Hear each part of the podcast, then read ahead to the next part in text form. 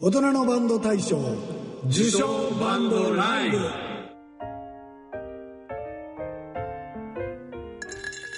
大人のための大人のラジオ番組。大人のラジオ。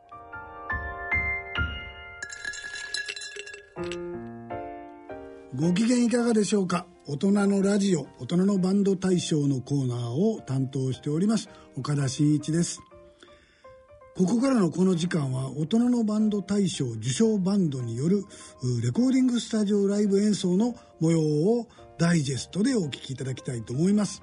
えー、それではあ一緒に番組を進めて、えー、いただきますメンバーご紹介したいと思います。当日の運営スタッフでもありました、えー、NPO 法人大人のバンドクラブのメンバーをご紹介しましょう。じゃあ、えー、お願いいたします。はい。大人のバンドクラブの藤原豊です。はい。同じく大人のバンドクラブ音版の足立健です。よろしくお願いします、はい、よろしくお願いします。藤原さんは、えーと、当日はポジションは何だったんですか？今回はですね私、はい、演奏はなしで、はい、演奏はなしでね。はい、はい、演奏はなしで、はい。まあ、全体のプロデュースをやらせていただきお制作。えー、MC も担当させていただきます司会ですね。はい、はい、足立さんは？はい今回は、まあ、リハのお手順お手伝い進行お手伝い進行はい。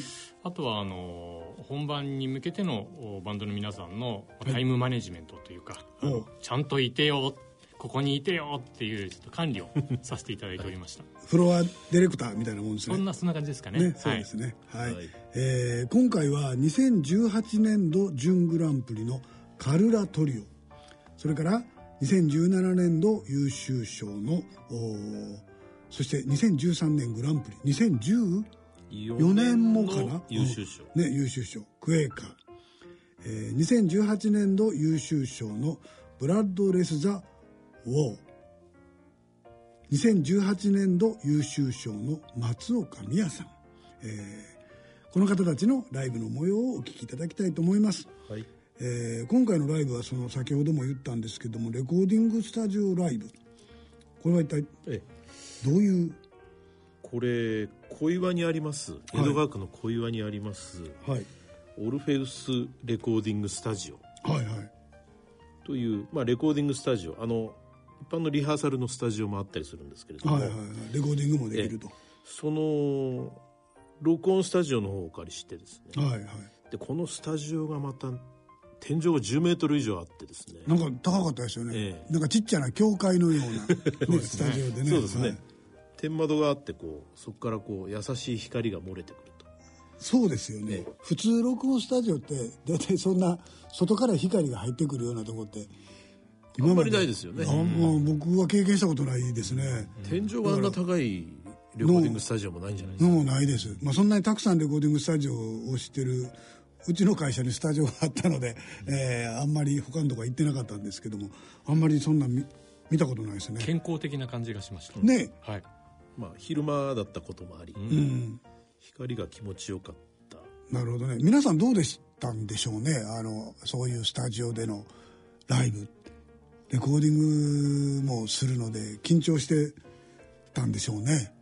緊張感もありの、はい、もうお客さんがもうすぐそこにいらっしゃるということもありの。そうですよね、えー、あの普通のライブハウスのように舞台があって前が客席とかっていう感じじゃなくて、うん、えー、目の前にお客さんが椅子に座って並んでたりとかっていうのがね、うん。うん、あの本当に舞台の上にお客さんのエリアもあるみたいな感じでしたもんね。ねうん、スタジオライブでね、あのえー、お客入れるお客さんの数っていうのはもう限られてたじゃないですか。そうですよね。そういう意味での緊張感っていうのはあんまりないのかなって僕なんかは思ってたんですけど、うん、やっぱり自分たちの演奏がそのままこう録音されていくんだっていう、うん、やっぱり緊張感というかあの、えー、結構あのナーバスな方もいらっしゃいました。あったと思いますよ、うん、だってあお客さんがいなけりゃ失敗してる。ね止めたりもできるじゃないですか。で、ね,、もあの状態でお客さんがいたら止められはしないし、うん、えー、間違ったら間違ったままになってしまうし、というので、えー、皆さんすごく緊張されてたような感じもしますけど僕はずっとブースでねあの聞いてたんですけれども、ええ。あのね。声とかそんなのはそんなに上がってた感じではなくて皆さんやっぱりあのこれだけの優秀賞を取ったり、グランプリを取ったりとかっていうメンバーなのでなかなか落ち着いた演奏をブースでは聞けましたけどね。ね。ね、あのー藤原さんはね中で聞いてらっしゃって、ええ。スタジオの中で聞いてたんですけどどうでした？いや全体的に演奏のレベルも含めてん。高いなと思いましたね、あらら UOD より ある種そうかも。なるほど。UOD が使ってたスタジオなんでしょ？ここ、ええ。ね。あの2007年はい。の第1回日経大人のバンド大賞に応募する時のレコーディングを実はこちらでやらさせていただきました、うん。応募のレコーディングを、あららそうでございますよ、まあそこから前それよりさらに前から、ん。あのオルフェスさんとはお付き合いがあったんですけれども、はいはい。当時 M スタジオっていう、うん。えー名前で場所もちょっと今とは違ったんですけれおどもー非常にこうなんていうんですかねあのやる側と取る側のこう息が合うんですね。コミュニケーションが。コミュニケーションがすごくスムーズにいくので、えーまあスムーズにいくということはこちら側から言うとあの非常に無理を聞いていただいてるっていうことだとも思あうんですが、の今回もありがたいですね。スタッフたくさん出てきていただいてねあの大体レコーディングで転換のあるレコーディングって普通ないですからね、え。えー転換にもあの付き合っていただいて本当そこはライブのように急いで転換をしていただいて、えーちなみにごえー紹介すると、えーオルフェウスレコーズの落合さん。落合さん。はい。それから菅原さん。菅原さん。そして中島さん。中島さん。いやむちゃくちゃいい方々で本三当、人ね。はい気持ちよかったです、えーそのスタジオでの録音、えーまずは司会の藤原さんの頭の部分をちょっと聞いてみましょはい、皆さんこんにちは。えー今日はですね、2017、2018年のラジオ日経大人のバンド大賞入賞バンドが集うレコーディングスタジオライブ。ちょっと長めのタイトルでございますが、えーようこそお越しいただきました。イエーイ、ね、いいですね、この拍手をいただくというこの心地よさ。ありがとうございます。えー。うこんな感じで、えー公開録音を進めて、えーいかれたんですが司会藤原さん。はい。進行はスムーズでした？えおかげさまで非常にスムーズに、ライブよりは楽なのかな？うん、あの私が進行もし、はい。えー MC もやり、ん。かつあの強力なタイムマネジメントを足立さんにやっていただいてるっていうこともあってですね、はいはい。あの非常にスムーズにいきましたね。ちゃんとスタンバイする人はちゃんとスタンバイして。そうですそうです、はいはいはい。えだから足立さんは結局あの演奏してる最中は裏で次のバンドのスタンバイをさせないといけないんで。そうなんですね。ね。あのバンドのお話は聞けても演奏があんまりちゃんと聞けてないと、いやその分ね、やっぱりああの面白い話あのバンドの皆さんの出会いの話だったりとかエピソードって結構聞きましたし、であと、まあ、スタジオに入る手前のところの、おまあ、ラウンジみたいなところで、はいはい。皆さんがあースタンバイしてるんですけど、ん最後最後の方になると、ん。えっと、休憩時間みたいなところでバンド同士がね、うんやっぱりこう仲良く喋ってたりとか、うん。情報交換してたりとかして、一そう音版からすると本当嬉しい、えまあそうですよね。シーンがありました。はいはい。大人のバンドクラブとしてはそういうシーンが、えーいくつもあると非常に次の展開がうん。考えられるということですよね。えーそれではおいおいそういう裏話とか、あのーステージ上でのお司会のお話とかも聞きながら、えーライブの模様を聞いていきたいと思います、えーまずご紹介しますのは2018年度準グランプリ受賞のカルラトリオのライブの模様です、えー藤原さんカルラトリオえ。ちょっとプロフィールとメンバーご紹介くださいこれ非常にユニークなバンドでして、はい。えー和楽器。和楽器ですよね。篠笛はい。それから和太鼓。はい。和太鼓が組み合わさってドラムセットになってドラムセットっていう、になってるんですよね。まあ、その和太鼓セット。はいはい。それと、えー西洋楽器なんですけどピアノ。あピアノね。これを融合させて、はい。えー彼らオジオリジナルの、はい。えーまあ、ジャズをベースにした、うんまあ、音楽インストゥルメンタルを聴かせてくれると。おおメンバーをじゃあちょっとご紹介ください。はい。メンバーはリーダーで忍笛の森学さん、はい。それからピアノが羽賀信明さん、はい。えー和太鼓ドラムというか、和太鼓が、えー武田武さん、武田武さん。えなるほど、えー、トリオですねやっぱりね。トリオですね。しっかりね。ーはい。でこの森さんリーダーの森さんですけれども、うんえー神奈川県の秦野ではい。農業をここ10年間やられてる、そうなんですよね。えはいはーで農業の合間に、いうん。えー少しこう時間ができると、うん。えー畑でこう忍笛なんか吹いたら面白いんじゃないかっていうふうにもともとうん。えーフルートとサックスをおやりになってたようですけれども。管楽器の人なんですね。はう忍笛をね。いうん。そうですねなんかジャズでテナーサックスだったとうん記憶してますけど、サックス吹かれていて、でもあの畑で働くようになってうん。さすがに畑でサックス吹けないと。いうのでしばらく音楽から離れていらっしゃったようなんですけど、いや畑でだったら忍笛いいんじゃないかということで,、で今あの忍笛休憩の時とかに吹かれてるという話されてましたね、畑に似合う、まあ、サックスでもいいような気もしますけどね。えきっとこーう、まあ、手軽っていう言い方変ですけど。あ腰にねプッと刺しといて。さすがにテナーだとでかいですからね。じゃあソプラノサックスやったら大丈夫かな。らソプラノぐらいだったら。かもしれないですえーそれではカルラトリオのライブの模様をお聴きください。お聴きいただきます曲は「海とかげろう」昨年の準グランプリの曲「忍者大作戦」「玉虫」「白き狼の住む森」「オケラ温度」さあご紹介です。2018年度ラジオ日経大人のバンド大賞準グランプリカルラトリオ。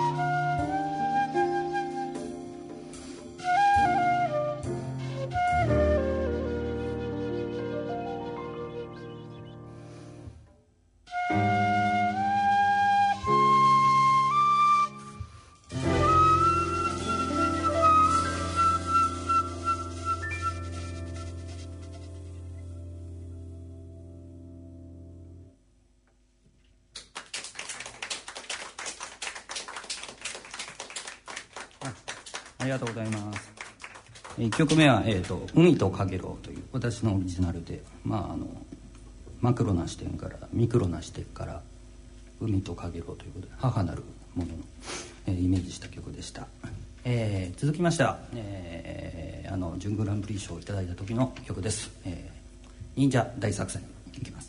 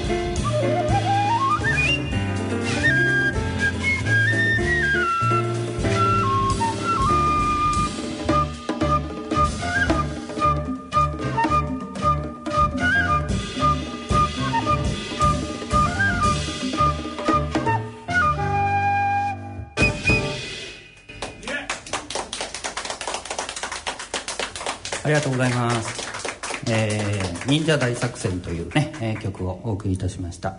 えー、これは畑で私がですあ普段は私農家やってるんですけれども畑で私が笛を吹いてる写真をですね、まあ、海外の友人が見た時に「あ忍者だ忍者だ」というふうにですね、まあ、直旅杯という黒ずくめのね格好をしてたからでしょうかね、えー、そんな感じで、えー、その時に面白いなと思ってですね、えー、作った曲でございますはいお次の曲はですねえー、ちょっとあの激しい曲で、えー、ちょっとねしっとりとした曲をまたお届けしようかなと思うんですけれども、えー、ちょっと「玉虫」という曲を演奏したいと思います、えー、玉虫があの山の中からひらひら飛んでくる時にあのちょっとインスピレーションを得て得た曲です。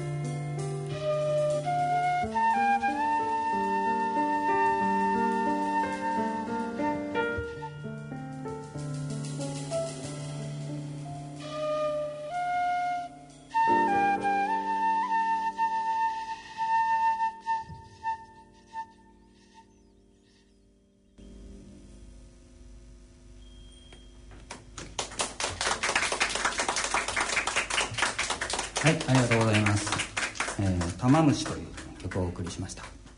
えー、それでは、えー、次の曲はですね、え、ちょっと動物というか生き物つながりなんですけれども「えー、白き狼の住む森」というですね、え、ちょっと狼に日本狼にね、え、絶滅した、え、捧げたというかイメージした曲。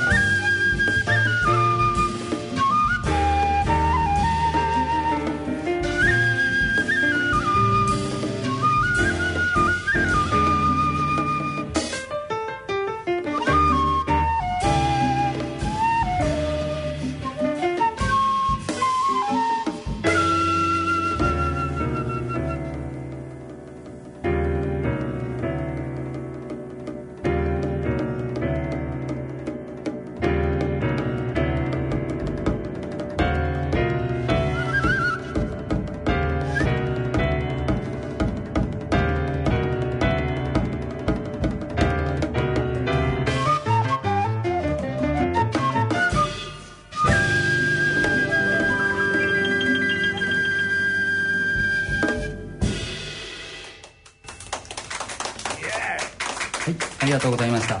えー、まああの狼のね遠吠えというかそういったものをイメージしてね、えー、作った曲なんですけれども「白き狼の住む森」という曲でございました。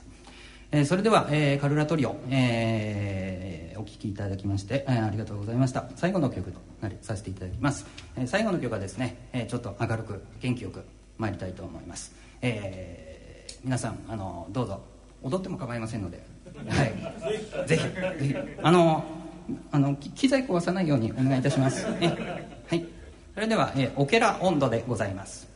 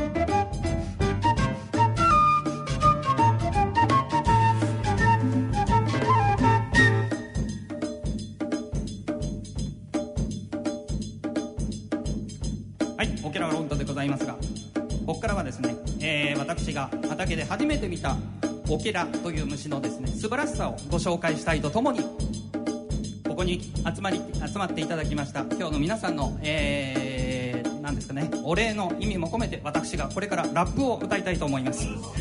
えー、そうこれぞまさしくオケラップ。はい参ります。はい土に潜れてオッケーらかやも川も泳げてオッケーら空も飛べてオッケーら。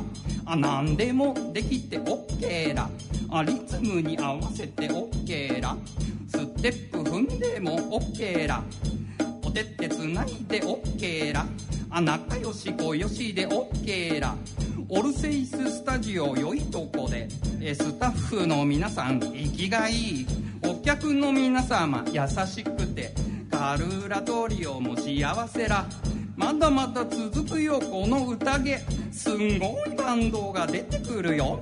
あなたも私もオッケーだ。みんな揃ってオッケーだ。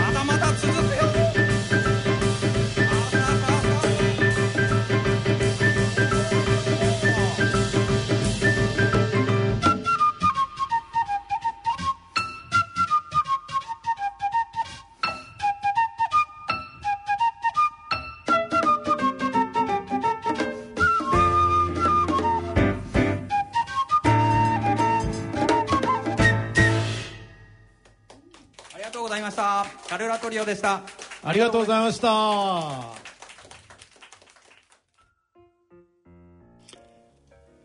えーカルラトリオ。もうすごい、すごいですね、僕ねライブまあライブっていうか僕はブースで聞いてたんですけど、あのー忍笛が結構まあ前にちゃんと出てきてるんですよね、で和太鼓和太鼓っていうのはそのいわゆる大太鼓あのお祭りで叩くドーンっていうでかいあの尺尺何寸とかっていうやつの、ちょっとなんか薄っぺたいやつそれをね少しちょっとこう薄くして、はい。それがバスドラになってるんですね。バストラになってる、でチャンチキとかもあって、ええ。そうチャンチキもあって、はい。はいそれからタムは、はい。タムとかスネアは、、はい。わゆる包みですね。ゆーっぽんとかいうやつね。はいはいはい。それをちょっとこう薄く。大きさがいろいろあるんですね。大きさはありましたね。ですから、まあ、音階はないですけど、あのでもまあドラムセットみたいに。そうでしょ、タム。高い音低い音が、トントントンっていう。そうそうそう。フロアタムみたいなのもじゃあ鼓でしたっけ？包みでした。ああ。シンバルはどうしてたんですか？シンバルは、はい。あの西洋楽器のシンバルさすがにそこまではなかったわけですね 組み上がっていた時に結構びっくりしましたよね。びっくりしましたね。スタジオであの、ねななんていうの？この炎太鼓？なん。なんて言うんでしたっけね？あるやつね、なんかすごい火炎太鼓。っていうんだ、あの模様がついたやつね。ね周りに炎の模様がついたやつとかっていうのが出てきてすごかったですが、えーそれとねそのピアノとその和太鼓と忍笛がすごいマッチングしてるというかね、結構ねスリリングだなと僕僕はリハの時にちょっと音を聞いてたんですけど、はいはい。その3人の人たちが本当にこうアイコンタクトしながらね、えー自分たちの音を合わせていくっていうのを本当にこうなんですかねこう信頼し合ってる中にもスリリングな感じがあってすごいなんかかっこよかったですねやり取りが。い生き方が決まってるだけでじゃああんまりそのメロとかそんなのはほとんどアドリブでやってらっしゃるとかそういう感じなのかな？でしょうね。結構あのきっちりしたきっちり譜面譜面みたい実は譜面みたいなものも実はしっかりなってえあのリハの時も結構綿密に、はい。はいあの調整をしているようには見受けられましたけどね。じゃあ即興ではなしに割ときちっと計算され尽くした。まあでも音聞いてたら本当そんな感じで非常にこう忍笛とピアノのマッチングが良かったん。で、ちょっとおおってびっくりした次第です皆さんの人柄がむちゃくちゃよくってあの最初もうね本当に最初ちょっとあの喋りづらいのかなって思ったんですけど 特にピアノの羽賀さん。ピアノの羽賀さんね。こわもてなので。ねえ。むちゃくちゃあのいやいい人でした、はい絶対ピアノの人はドラムやと思ったんですけどね。でドラムの太鼓の人がピアノやと思ってたらえ逆っていう感じでしたけどね。あの打ち上げでも森さん来てくれててね、はい。なんかあのすごい楽しそうでしたね。本当に。はいちなみに森さんが、ん。